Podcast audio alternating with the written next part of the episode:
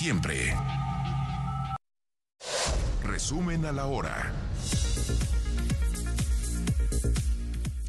Los equipos de rescate en Turquía y Siria enfrentan horas cruciales para hallar sobrevivientes atrapados entre los escombros del terremoto del lunes, que dejó ya más de 11.200 muertos. Ayer se dio a conocer una historia que se volvió viral. Una niña de 7 años y su hermano, eh, su hermano menor, quedaron atrapados entre los escombros en una localidad no identificada de Turquía. La pequeña mantuvo su brazo sobre la cabeza de su hermanito durante 17 horas mientras los rescatistas intentaban acceder a ellos. Este es el momento.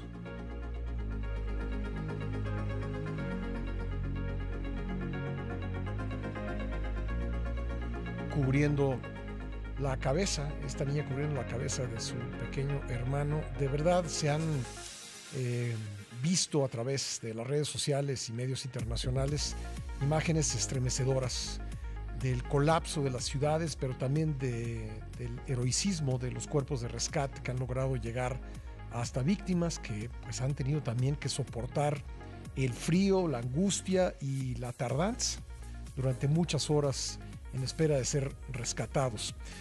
También entre las ruinas de un edificio en Jindires, una localidad al noroeste de Siria, socorristas encontraron a una bebé nacida bajo los escombros y todavía unida por el cordón umbilical a su madre fallecida.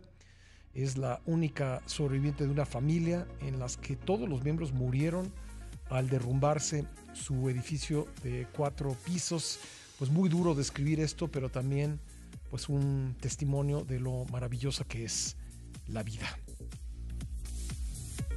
Ahí está esta imagen de la niña recién de la niña recién nacida.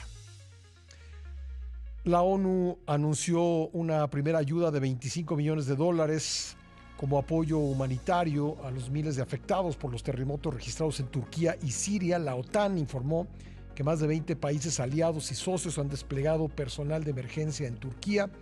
Precisó que las zonas de desastre, en las zonas de desastre hay más de 53 mil primeros intervinientes turcos, como nos contaba el embajador de Turquía ayer en entrevista con este espacio, y que los aliados y socios de la OTAN están proporcionando diferentes formas de ayuda. Usted también puede ayudar en la embajada de Turquía en México. Se está recibiendo ayuda. Se requiere sobre todo ropa de invierno. Eso es con lo que usted puede ayudar con chamarras, suéteres, bufandas, eh, ropa caliente para eh, soportar las bajas temperaturas que hay en esa región de Turquía, la más fría del país y que justo en el momento de esta tragedia pues tiene temperaturas muy muy bajas.